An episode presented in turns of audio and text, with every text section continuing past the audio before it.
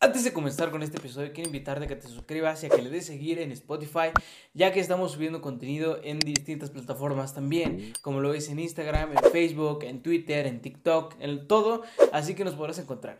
Así que también te invito a que nos sigas en otras redes sociales. Entra a una y te vas a dar cuenta de todo lo que estamos haciendo. Sin nada más que agregar, bienvenido al episodio.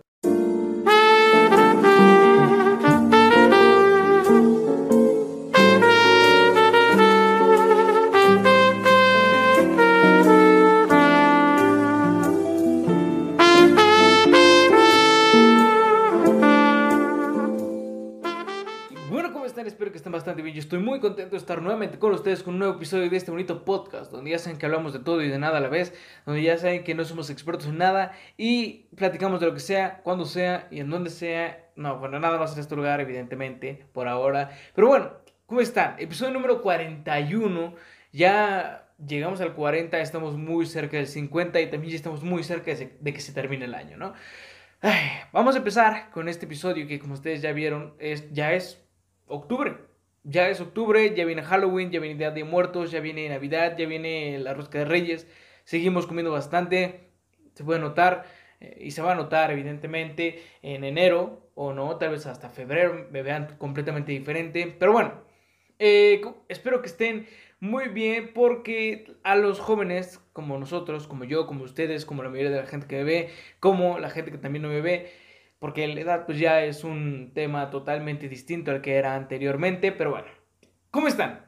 En este aspecto de esta, esta semana quiero platicarles y vamos a comenzar ya siempre con una platiquita así medio, tranquil, medio tranquilona, ¿no? Medio tranquila, la, la, o medio tranqui, tra, tra. Bueno, pues esta semana a mí me vacunaron en mi segunda dosis.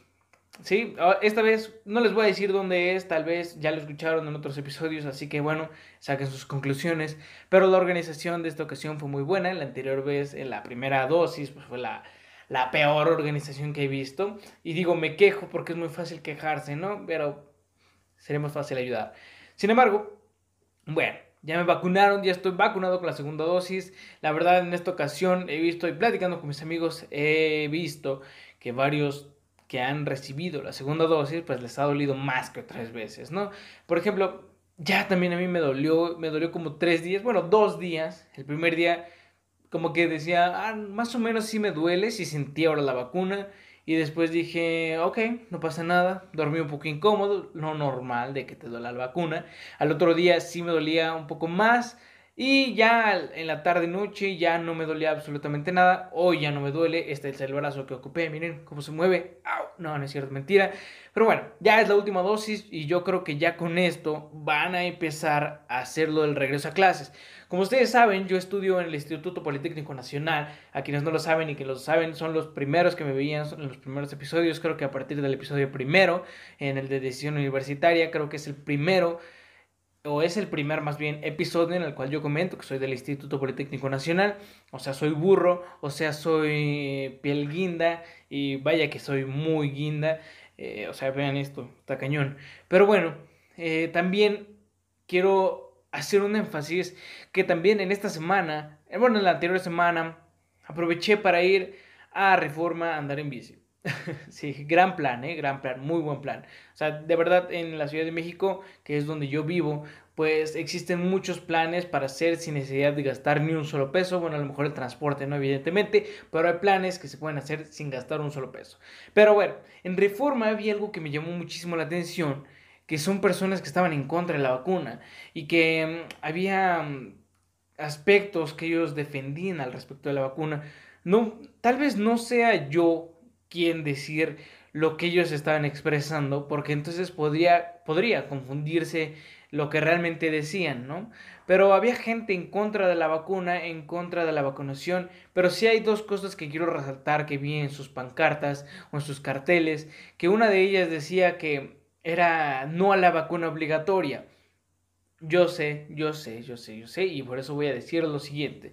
La vacuna pues realmente nos ha sido obligatorio, jamás nos han ido a obligar o nos han eh, o han ido a nuestras casas a decirnos tienes que vacunarte y ven para acá, te voy a vacunar, jamás ha sido obligatoria, pero ese era uno de los aspectos que ellos estaban defendiendo. También existía que no vacunen a los niños, que no eh, accedan a vacunar a los niños de manera obligatoria. Tampoco. De hecho, ni siquiera el gobierno está vacunando a menores de edad. Pero esos son dos puntos nada más que quería tocar, quería resaltar porque realmente sí se me hicieron muy interesantes.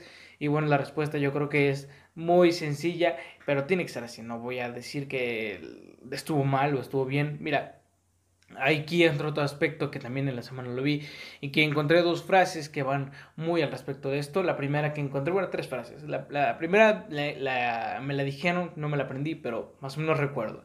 Y habla sobre que tú defiendas, o sea, yo defienda con mi libertad de expresión tu libertad de expresarte, ¿no? Por ejemplo, también eh, Roger Wolf dice, bueno, que es un poeta, es un narrador y un ensayista que en inglés pues dice, tienes derecho a expresarte libremente de todo aquello que te esté permitido decir. ¿Ok? La libertad de expresión es sumamente interesante, un aspecto muy bueno que es para nosotros expresar nuestras ideas, para ser libres y pues con base en la constitución pues tenemos ese respaldo legal, ¿no? Pero también, también Virginia Woolf eh, que es una escritora británica, tiene una frase que dice, no hay barrera, cerradura ni cerrojo que puedas imponer a la libertad de mi mente. O sea, cada quien puede expresar lo que quiera siempre y cuando no afecte a terceros, ¿no? O sea, y esta, esta marcha, bueno, esta, sí, esta mini marcha de personas que estaban en contra de la vacuna, pues bueno, sumamente respetable su, su criterio, sumamente respetable su, sus pensamientos o su ideología, pero creo que no se vale... Eh, nada. Bueno, pues no se vale querer influenciar a los demás o mal informándose, ¿no? O sea, yo creo que hay que informarnos para que nosotros tengamos un criterio, pues, pues viable, ¿no? O sea, no un criterio fácil de eliminar o de cambiar. Sí hay que aceptar cuando nosotros llegamos a equivocarnos o cuando alguien nos presenta un argumento mejor estructurado que el nuestro o simplemente reconocer que no sabemos sobre un tema, ¿no? De lo que mm, se esté hablando o de lo que se esté diciendo, pues hay que reconocer también que no somos expertos. Como yo lo he dicho varias veces, no querer ser como el saberlo todo. Por ejemplo, simplemente les pongo mi ejemplo, ¿no? Yo soy el que siempre les estoy diciendo que no soy experto en nada y eso es porque pues, todo lo que llego a expresar en este podcast, en los episodios, pues los investigo, ¿no? O sea, pero no me considero yo una persona que sé mucho, ¿no? No me considero un experto en algún tema para nada. De hecho, hay libros o hay autores que definen que cuando eres experto en algo, ¿no? Y creo que esto es algo, un tema muy interesante. Además de que pues yo saben que para los episodios investigo, tengo aquí mis documentos donde investigo pues lo de lo que voy a hablar y aún así se me puede olvidar, ¿eh? O sea, no quiere decir que ya porque lo investigue se me va a quedar para siempre y sirve como retroalimentación. Pues probablemente se me quedan ciertas cosas que son interesantes, ciertas cosas que me atraen, ciertas cosas que me gustan al respecto de los episodios, de los temas. Pero bueno, esto es un tema que hay que platicar en otros episodios, el no tener un criterio sumamente fácil, un, un criterio sumamente frágil, ¿no? De cambiar o eliminar o erradicar completamente. Pero bueno, esto nada más es para platicar lo que vi en la semana y esto es lo que estuve investigando respecto de estas marchas, de todas las personas que estaban en contra de la vacuna, pero bueno, nada más se lo dejamos. Pero bueno, vamos a continuar con lo que dice de, bueno, con lo que dije, más bien, en, ¿en qué episodio fue? Creo que fue en el anterior, 40, 49, 39, no me acuerdo, no recuerdo la verdad, pero dijimos que, ah, pues sí, en uno de, de comida, dijimos que ya vienen los mejores meses que son los que terminan con bre, ¿no? O sea, continuamos en estos meses que terminan con bre, con continuando con octubre, noviembre y diciembre. Ya enero pues ya no tiene sentido que termine con bre, en embre. No, no tiene sentido. Pero bueno, vamos a platicar nada más rápido y, así brevemente de qué se celebra en México en octubre. Bueno, en, en octubre, el primer día, no se celebra nada, que es el día que se estrena este episodio. Pero sí se celebra algo que vamos a platicar y que va a ser el tema que vamos a platicar el día de hoy. Y por eso me encanta este tema y creo que podemos desarrollar algo muy agradable, muy bonito. Tengo aquí mi información y que a ustedes les va a gustar y se van a sorprender probablemente. Probablemente voy a intentar que se sorprendan. Así que ¿Qué se celebra en octubre en México? Bueno, el 9 de octubre se celebra el Día del Arquitecto o el Día Internacional del Café. El 2 de octubre se hace una conmemoración a la matanza de Tlatelolco. El 4 de octubre se celebra el Día, Mundial de los Animales. El 11 de octubre el Día de la Niña. 12 de octubre el Día de la Raza. Vacaciones, no es cierto, ya lo quitaron. El 16 de octubre, el Día de la Alimentación, el 19 de octubre, el Día contra el Cáncer de Mama, que deberíamos hablar sobre este tema porque es muy interesante. Sin embargo, creo que hay que tocarlo eh, de una manera muy respetuosa y hay que investigar muy bien al respecto del tema y a lo mejor podría ser una opción eh, platicar con alguien y a lo mejor no traerlo de invitado, pero sí platicar al respecto de esto, pero ya bien informados porque acuérdense que como les dije, acabo de decir eh, lo de la marcha, pues bueno, no quiero ser yo la voz o el portavoz y confundir lo que realmente buscan, ¿no? El 23 de octubre también es el Día del Médico. Pero, ¿qué se celebra en otros países en octubre?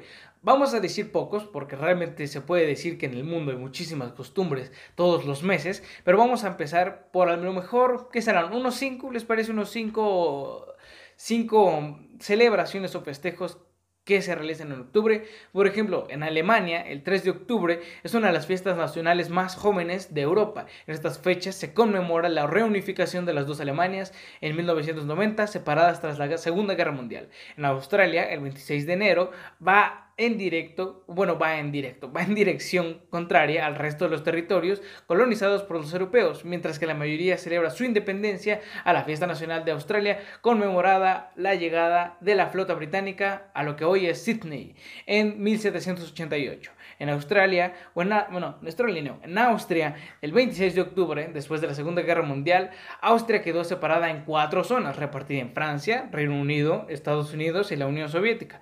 En mayo de 1995, los austriacos lograron recuperar su soberanía certificada el 26 de octubre del mismo año con la aprobación de una nueva constitución que implica la permanente neutralidad de Austria. En Francia, el 14 de julio, que esto ya es antes, ¿no? O sea, esto ya no tiene nada que ver, pero hay que resaltar que la fiesta nacional de Francia se celebra en la toma de la Bastilla, uno de los momentos clave de la Revolución Francesa en 1789. En India, el 26 de enero, el 15 de agosto y el 2 de octubre, que es este mes, en octubre, o sea, sería mañana, eh, en estas se celebran tres fiestas nacionales. En India se celebran tres eventos importantes en su historia, que es la independencia del Reino Unido en agosto, la proclamación de la República en enero y el cumpleaños de Gandhi en octubre. ¿Saben quién es Gandhi? Lo vamos a platicar de él después. También, pues bueno, o sea, esto es en octubre, son ciertas festividades que se celebran en México y en otros países. Creo que hay que mencionar las que hay en otros países porque es sumamente importante y así conocemos un poco más de las culturas. Y hablando de este tema de la música, pues vamos a platicar de muchas culturas, vamos a platicar de quiénes son los artistas más reconocidos, porque pues también hay que meter un poco de morbo, ¿no? No chisme, pero morbo, pero sin embargo morbo que no sea desagradable, ¿no? Por ejemplo, también ya, o sea, terminamos octubre, viene noviembre, viene Navidad, viene mi más favorito que es Navidad donde se reúne la familia, que no se reunió el anterior año por lo mismo de la pandemia. Esperemos que esta ocasión ya, porque ya estoy vacunado con mi segunda dosis, mis tíos también, mi madre también, mis padres también, mis abuelos también, la abuela también, la verdad también. Ok, bueno, vamos a hablar al respecto de este día. Este episodio, pues evidentemente está grabado eh, días antes, o un día antes, o una hora antes, o 20 minutos antes, o lo estoy grabando justo ahorita que estábamos dando un viaje en el tiempo, ¿no? Pero bueno, el día de hoy se celebra el Día Internacional de la Música. Y tú vas a decir, oye, pero no me acabas de decir que hoy no se celebra nada en México. Pues sí, pero esto se celebra a nivel internacional. ¿Y por qué? Bueno, ¿cuál es la razón de que se festeje hoy el Día Internacional de la Música? Para quienes no sepan, algún momento van a saber me voy a dedicar a la música y vamos a ser muy grandes. Ya nada más para que lo sepan. Nada más para que lo sepan y ya me cayó. Pero bueno, el primero de octubre, esta fecha de el día de hoy, o sea, hoy, la UNESCO en 1975 se realizó, o bueno, se estableció para conmemorar sus diversas manifestaciones y trascendencia a nivel internacional, el Día Internacional de la Música. Es una oportunidad que se nos presenta para honrar a todos los músicos y los estilos que disfrutan y comparten todas las personas, en el sentido de unir y compartir un mismo sentimiento. Por eso, hoy es el Día Internacional de Música. Vamos a hablar también sobre los mejores artistas que yo considero. Ahora sí voy a hablar de esos. No, no es cierto, no voy a hablar de eso, porque ya les dije que no hay que meter tanto eh, mis gustos, que tal que en gustos se rompen géneros, pero luego lo haremos. Vamos a hablar un poco sobre la historia de la música, ¿no? O sea, no de manera concreta porque no estudio yo música, no estudio yo la historia de la música. Hemos hablado un poco en otros episodios sobre la historia de algo que platicamos, así que en esta ocasión pues tenemos que hablar brevemente sin ser experto en el tema, así que sirve que también infórmate y sirve que también sabes un poco, pero no sabes de a ciencia cierta o no sabes concretamente de la realidad de esta historia. Pero bueno, la historia de la música, brevemente explicada, esto viene desde los neandertales que vivieron tras el desembarco de los humanos modernos en Europa, pues lo cual debió haber sido algo descomunal. La nueva especie que se llegó, que llegó más bien hace 40 millones de años, o sea, los neandertales, llevaban ya más de 100 millones de años en el continente y pues producían fenómenos asombrosos. Ya platicábamos en algún, en algún momento sobre cómo ellos expresaban o cómo expresaban lo que ellos vivían o lo que ellos eh, hacían, ¿no? A través de las pinturas rupestres en las cavernas, ¿no? Pero también aquí esto es enfocado a la música, entonces vamos a continuar. Eh, se viene a sabido que ellos llenaban en sus, las paredes de sus cavernas con animales y creaban figuras o imágenes y además lograban producir melodías acercándose a los palitroques, a los labios. ¿Tú no sabes qué es un palitroque? Un palitroque es como una flauta, pero que era como de madera o como de... Mm, ¿Cómo te lo puedo explicar? pues como si fuera un bambú, o sea, realmente era algo muy rupestre, o sea, realmente no era como ahora vemos unos que son a lo mejor de acero inoxidable o no sé qué tipo de, o madera de haya o madera de, de lo que sea, ¿no? O sea, podemos decir que ahora ya son muy modernas las cosas, o muy modernas las cosas o los instrumentos musicales y en esos momentos pues realmente no eran, estos cuates hacían instrumentos con lo que podían y podríamos decir que esto era sumamente interesante porque ya producían algunas melodías, ¿no? Y desde hace mucho tiempo sin existir como tal una canción, o quién sabe, ¿no? O sea, no me acuerdo de ese momento en el cual no estuve presente, o tal vez sí. Bueno, esto ya era un tremendo despliegue de energía e ingenio, o sea, realmente esto representaba un avance, un progreso en cuanto a las formas de expresión, que ya hablábamos de las diversas formas de expresión, ¿no? Eh, también, pues poco a poco, estos instrumentos servían para eliminar o erradicar de cierta forma, no completamente, pues la ociosidad que llegáramos a tener en ese momento, ¿no? Tú sabes qué tipo de ociosidad. Ociosidad.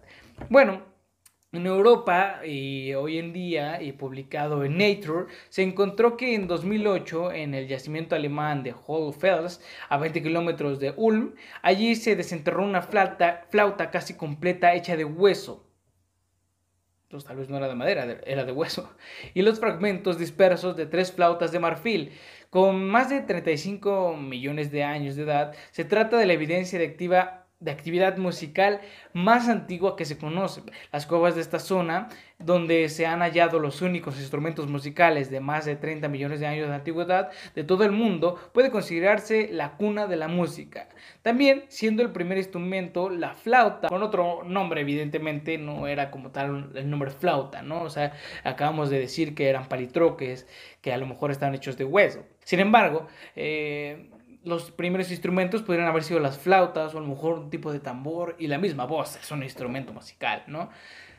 Pero de aquí pasamos a una parte muy importante para saber y conocer al respecto de la música. ¿Cuál fue la primera canción del mundo? Cuando hablamos de canción tenemos que hablar de melodías, tenemos que hablar de notas musicales. Sin embargo, para dar un mayor entendimiento, o sea, no irnos a profundidad del tema, porque no somos los expertos para explicar a profundidad el tema de la música, vamos a hablar sobre cuál es considerada como la primera canción del mundo. Bueno, este se trata del himno de Ugrati, también conocido como el himno Nikal diosa de Lugarit y de Canaán. La primera partitura que se conoció hasta el momento data de aproximadamente 3.400 años y es por esto que es considerada la canción más vieja del mundo. Por eso les digo que esto es nada más y únicamente enfocada a cuál nosotros consideraríamos que es una canción, sin meternos en temas de expertos. Ya hablamos del arte, donde hicimos el chiste básico, súper básico de... Es mínimo conocer los comienzos del arte. Realmente yo considero que de mi arte a tu arte prefiero mi arte. Ese chiste. Bueno, de aquí podemos pasar o dar un salto en el tiempo súper, súper importante, que es cinco artistas más reconocidos actualmente. Yo sé que aquí pueden decir que voy a meter mano, y es verdad que voy a meter mano en estos artistas más reconocidos, sin embargo, no soy el único que lo haría.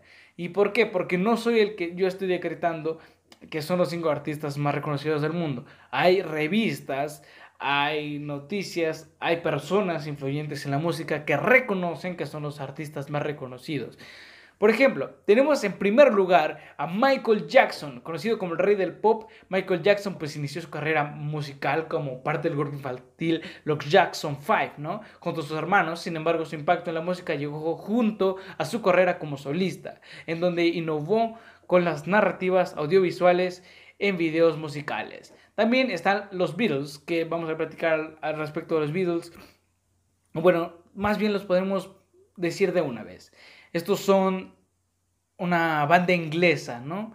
Eh, de Liverpool, que es considerada pues, la agrupación musical más exitosa, comercial e influyente en la música de todos los tiempos, compuestas compuesta por John Lennon, Paul McCartney, Ringo Starr, George Harrison y pues bueno, se posicionaron como los número uno durante la década de los 70. También está Queen, que es una banda británica creada en 1971 que marcó la forma de hacer shows e involucrar al público en el performance, además de innovar con sonidos y temáticas en sus canciones, pues esta banda estuvo conformada por uno de los icónicos de la música que es Freddie Mercury. Hasta hay una serie de Freddie Mercury que la verdad se los recomiendo, no la he visto, pero se la recomiendo. Y vas a decir, oye, ¿cómo puedes recomendar algo que no has visto? Pues bueno, porque todo el mundo que la ve, la ha recomendado y pues no sería diferente si yo lo hago, ¿no? Sin embargo, pues él murió en 1991 y también está Elvis Presley, más conocido como el rey del rock and roll. Elvis Presley pues se posicionó como uno de los artistas estadounidenses más importantes del siglo XX. Su música,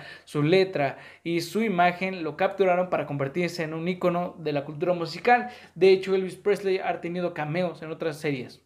Nada, mentira. Pero ha tenido varias interpretaciones de algunos dibujos animados o se han basado en sus movimientos o en su baile, ¿no?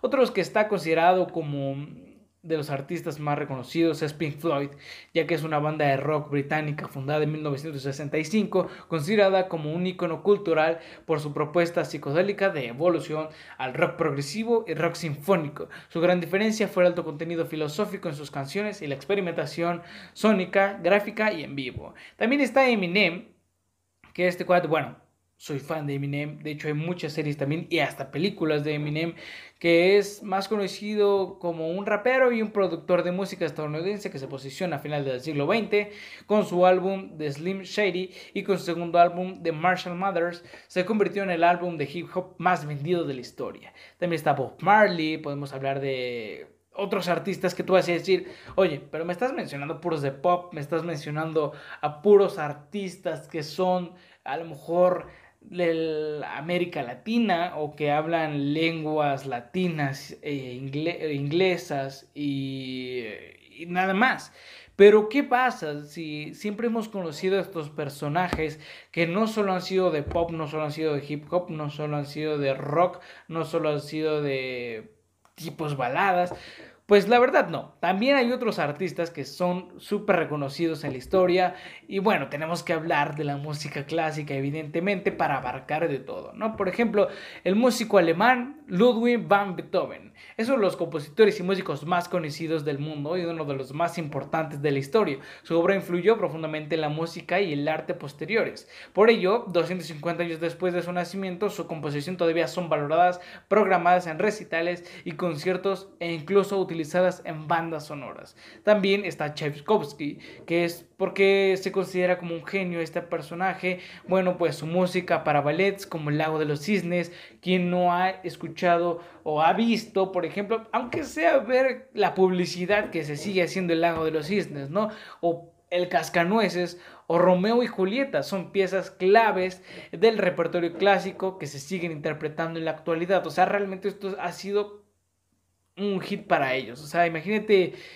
estar desde 1840 hasta 2021 eh, que utilicen tus pistas, ¿no? Que utilicen tu música, tus ballets, que utilicen todo eso es trascender de una manera sumamente impresionante. Sin embargo, pues a lo mejor en un futuro, a lo mejor en unos 300, 700 años o 1000 años más o 3000, pues bueno, a lo mejor ya se, se hayan perdido, ¿no? Esperemos que no, realmente no. Pero como todo no van a ser ballets en esta vida, eh, ni la de Tchaikovsky, su concierto número uno para piano, su sinfonía 5 y 6 o su ópera de Eugenio Ongun son razones suficientes para considerarlo un genio de la música.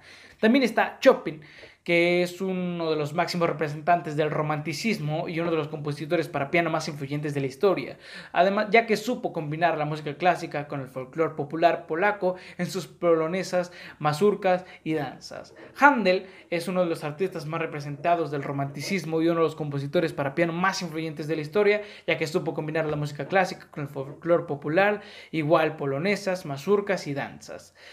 De aquí también podemos hablar de Liszt, de Ravel, de Paderewski, de Schumann, de Bach, pero nos iríamos a un episodio de 7 horas, como fue el episodio de los Juegos Olímpicos, ¿no? O sea, realmente hay que darle prisa. Ahora, ya hablamos de estos artistas que han sido y van a ser, y espero que sigan siendo en la historia, pues sumamente reconocidos, pero vamos a hablar un poco también de los artistas actuales. Por ejemplo, estos son con base en la revista Time que anunció la lista de los 100 personajes más influyentes del 2020. Sin embargo, yo recopilé los artistas que son de la parte musical o de la parte sonora, ¿no? Por ejemplo, en primer lugar, curiosamente tenemos a The Weeknd, que fue y lo vimos en el Super Bowl. También tenemos a Selena Gómez, tenemos a J Balvin, a Khalid, a BTS, que es uno de los grupos juveniles, si es que son jóvenes, me imagino que sí, ¿no? O sea, creo que son muy jóvenes, se han de ver muy jóvenes. Eh, o sea, estos cuates están revolucionando todo el género del K-pop y revolucionaron todo el género del pop. O sea, no, son unas bestias ahorita. También está Ariana Grande, está Ozuna, Setangana, Vanessa Martin, Harry Styles, Billie Eilish, Dua Lipa y yo agregué a Bad Bunny y también lo agregaron ellos. o sea, no nada más lo agregué yo. Y Bad Bunny, pues bueno, ya siete premios, o sea, en una sola noche. Digo, no es Michael Jackson porque son diferentes géneros, pero oye, tuvo casi unos premios. Sin embargo, yo sé que a lo mejor vas a decir, oye, pero no se comparan unos Grammys a lo que le dieron a él. Pues tal vez no, pero se vale, son diferentes géneros, o sea, hay que aprovechar que están vivos y aprovechar su música. De aquí pasamos a una de las cosas que más me interesaron al respecto de este episodio y de la investigación que realicé, que son personas que no creeríamos que harían música. Por ejemplo, Vin Diesel hace música, Will Smith también hace música, pero vas a decir, oye, eso ya lo sabíamos, o sea, Will Smith tiene años haciendo música y vas a decir que no sabías o, como Ice Cube, que también hace música y también hace películas, y vas a decir, eso se sabe, eso se sabe. Pero, ¿sabes quién hace música también? Pues Peter Dinklage no solo vive de ser Taylor Lannister, Lannister en el Juego de Tronos, aunque seguro que se vive muy bien. Pero fue justamente por su papel en esta serie que pudimos comprobar, o que se pudo comprobar, que sus dotes para el canto son magníficos, ya que hay serenatas a mitad de la serie de Los Siete Reinos, sino que participó también con los compañeros de Coldplay en un video benéfico. O sea, este cuate hace música y es muy bueno. ¿Sabes quién también hace música? Hugh Jackman. Hugh Jackman, si no lo conoces, pues es el de Wolverine y también hace música.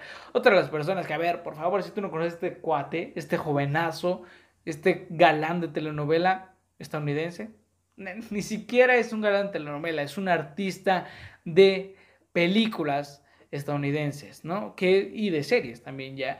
Es Zac Efron, también ya es... De hecho, lo conocimos todos en High School Musical y ya desde ahí se veía que era una promesa de actuación y también de la música, ¿no? O sea, tenía ya ese género de música dentro de él. No, ¿cómo sería? Ese don artístico don artístico dentro de Zac Efron. Bueno, no dentro, sino siendo parte... Bueno, ustedes me entienden.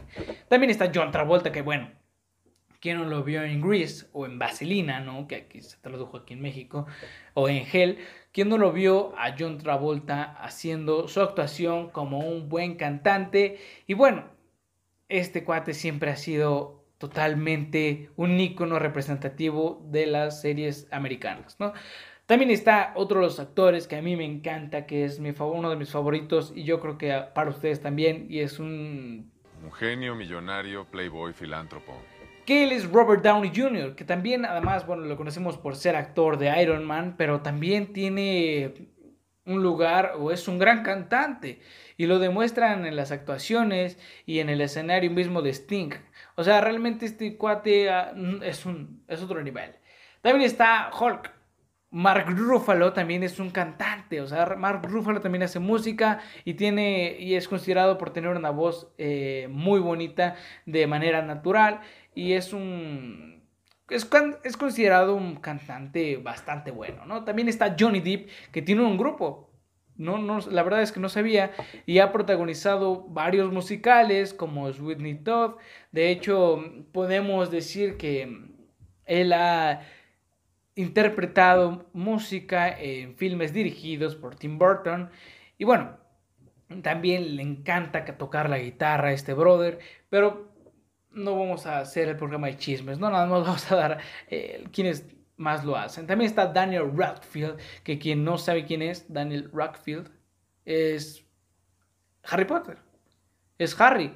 Eh, donde en esta serie, pues evidentemente, bueno, en esta película ni siquiera se le vio tocar ninguna nota musical, pero para muchos es considerado que Radcliffe tiene muy buena actuación de manera musical y bueno, ha demostrado que es muy bueno en la música, por ejemplo en los Tony Awards del 2011. También está Jack Black, que bueno, este brother que no hace bien, que no hace, ¿no? También sabe cantar, sabe bailar, sabe actuar, sabe de todo. O sea, este cuate es reconocido y es muy reconocido por hacer la película de Escuela de Rock, donde, bueno, interpreta músicos y, bueno, ustedes tienen que ver la película. Pero bueno, la música, eh, entrando ya más en tema de la música con respecto que podría ser el idioma mundial, pues debemos de hablar de la música que realmente nos generan reacciones emocionales. Esto gracias al documento de Miguel Cervantes de Saavedra, que es un escritor clásico español, en el cual nos dice y nos platica en su libro de las emociones y la música, donde nos dice que la música es el refugio de las almas eluceradas por la dicha. De hecho, las emociones tan. Bueno, ahí les va. Vámonos, eh, es un documento muy largo, sin embargo, no lo vamos a leer completo, pero resalte lo más importante. Por ejemplo, él nos dice que las emociones en la actualidad de los filósofos, los psicólogos y los neurocientíficos, pues no existían como una categoría conceptual de los siglos atrás. De hecho, se hay que señalar que hay una pluralidad de las emociones que no adquieren el estatuto de categoría psicológica singular hasta el siglo XIX. O sea, la música no era considerada, o sea, la música o los o las representaciones sonoras en cuestión de la música, las melodías, se consideraba que realmente no existía como tal una definición para decir, oye, si tú te sientes triste y pones esta canción, te vas a sentir más triste o te va a acompañar en tu tristeza. Simplemente no se señalaba que existiera una categoría psicológica para estas cosas. Pero, bueno, Ojo, y voy otra vez. ¿eh? Sin embargo, pues en la historia se ha visto que la expresión de la música ha sido algo que realmente influye en las emociones. Por ejemplo, Charles Darwin abordaba que la música era parte de las expresiones de las emociones, ya que se consideraba que se dominaban o se dominaba las pasiones de cada persona, que eran signos que habían pasado por el animal. O sea que ciertos instrumentos hay reacciones que los animales pueden reaccionar a ciertos decibeles musicales o sonoros y tienen una reacción en acciones diferentes hacia los animales y evidentemente también a los humanos, ¿no? O sea, nosotros nos expresamos a través de la música y claro ejemplo de que nosotros nos expresamos a través de la música es como también nos representa la música. Por ejemplo, los himnos nacionales en otros países, no hay país que, según yo sepa, que sería bueno investigarlo, eh, no hay país que no tenga un himno nacional y no sea representado por un himno nacional, ¿no? ¿Qué, qué es un himno nacional? Pues bueno, es música y es más denominado no como canción, sino como un himno nacional, ¿no? Pero es aquí donde entramos y podemos explicar más al, respecto del tema, que es el, la música como el idioma mundial. Y esto va con respecto a lo que estábamos platicando al principio de este episodio, que es el, el primero de octubre, ya que este día, el primero de octubre de 1975, que fue el día, o es el Día Internacional de la Música, es un intento de unir a todos los pueblos a través de sus diversas manifestaciones artísticas, específicamente con la música como símbolo de igualdad, ya que todos nos podemos identificar con ella. Este día de celebración varía según el país, pero el motivo del festejo mismo, en algunos países europeos los festejan el 22 de noviembre, pero en Francia también se celebra el 21 de junio, mientras que en Uruguay se celebra el 10 de octubre, que es en el mes que nos encontramos. Por lo que podemos decir que a nosotros al escuchar una canción o una melodía simplemente pueda hacernos sentirnos felices. O sea, hay un documento completo al respecto de las emociones que generan eh, las canciones, ¿no? En las, en las personas, en la actividad o el comportamiento humano. Y bueno, creo que esto es como ver los videos, a lo mejor donde se pelean o hay acciones buenas y nos motivan, a veces desde el odio hasta las emociones o la tristeza, simplemente nos generan emociones, los videos y a lo mejor la música, y no, a lo mejor la música también nos crea estas emociones y bueno, a veces podríamos pensar que una canción podría ser la, el, lenguaje mundial, ya que podemos estar escuchando una melodía, podemos estar escuchando una canción, sin ni siquiera hablar con otra persona, la canción podría ser nuestro lenguaje, ¿no? La música, todo esto que va representando la música como lo son los decibeles, las notas, las partituras, todos estos instrumentos musicales, todas estas todo lo que engloba la música podría ser un lenguaje mundial. Sin embargo, pues también dependemos de la reacción de las personas, ¿no? Que tal que una persona escucha una canción que tú dices, oye, qué bonita canción,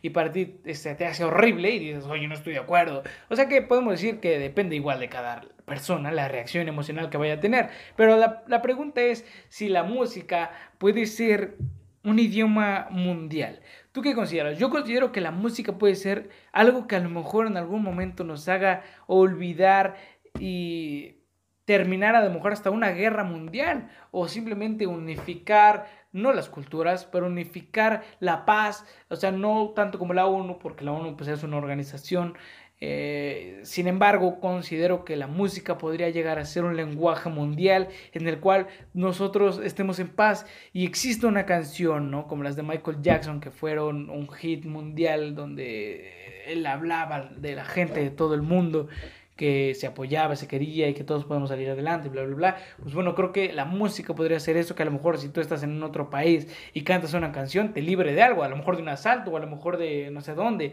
y digan, ok, este brother es de otro país, sin embargo, sabe el himno mundial, ¿no? O sea, sería interesante que existiera y se podría plantear una posibilidad de que existiera la música como un lenguaje mundial.